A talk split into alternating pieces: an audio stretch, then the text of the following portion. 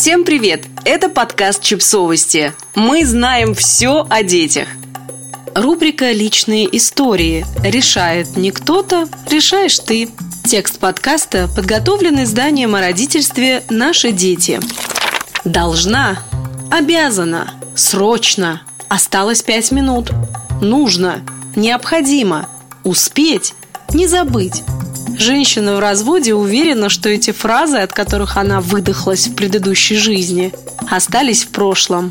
Но не тут-то было. Когда ее шаги за пределами семьи становятся увереннее, наконец находится время на себя, а собственное отражение в зеркале кажется все привлекательнее и улыбчивее. «Надо» и «должна» снова идут в наступление. Должна думать о будущем. Надо сперва детей на ноги поставить. Должна быть для детей хорошим примером.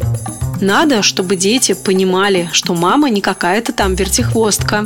Должна при детях грустить, переживать все-таки. Столько лет жили в полной семье. Надо, чтобы выросли, а там и свою жизнь устроишь. Стоп! Кому надо и почему должна? Кто сказал, что развод – это обязательно трагедия? Почему исключается, что брак мог быть несчастливым, тяготящим, давящим, тормозящим, некомфортным? Откуда берется уверенность, что женщина в разводе – это женщина какого-то второго сорта? Мол, один раз неудачный опыт уже был, нужно поставить на себе крест. Глазки в пол, в руку половник, вышивка скатерти по выходным и работать круглосуточно, не зная отдыха. Такая себе перспектива, правда?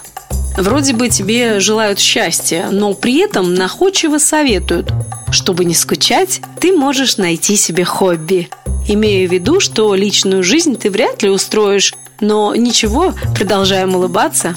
С одной стороны, восхищаются твоей решительностью, а с другой названивают каждые пять минут, чтобы с тревогой в голосе уточнить, не сошла ли ты еще с ума от одиночества и беспомощности казалось бы, успокаивают, что дети справятся и привыкнут к тому, что мама и папа не вместе, но то и дело бросают в обе стороны наполненные сочувствием взгляды и выдают что-то типа «ну ничего, так бывает». Да, испытания, но что поделать? После этой ситуации они уже не будут прежними. Мне хотелось бы провести какую-то авторитетную статистику, подтверждающую, что каждая женщина после развода находит свое счастье, продолжая оставаться прекрасной мамой, которой дети гордятся. Но такой статистики у меня нет. Зато у меня есть я. Я уверена, далеко не всегда развод – негативный опыт в жизни женщины.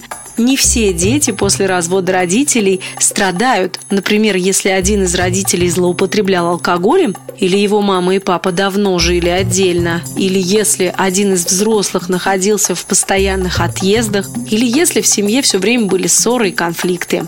А женщина в разводе не обречена на одиночество. Да, от нее почему-то ждут только правильных поступков и исключительно разумных решений.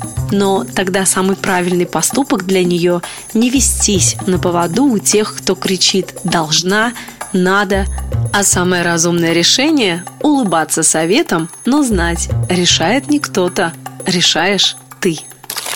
Подписывайтесь на подкаст, ставьте лайки и оставляйте комментарии. Ссылки на источники в описании к подкасту. До встречи!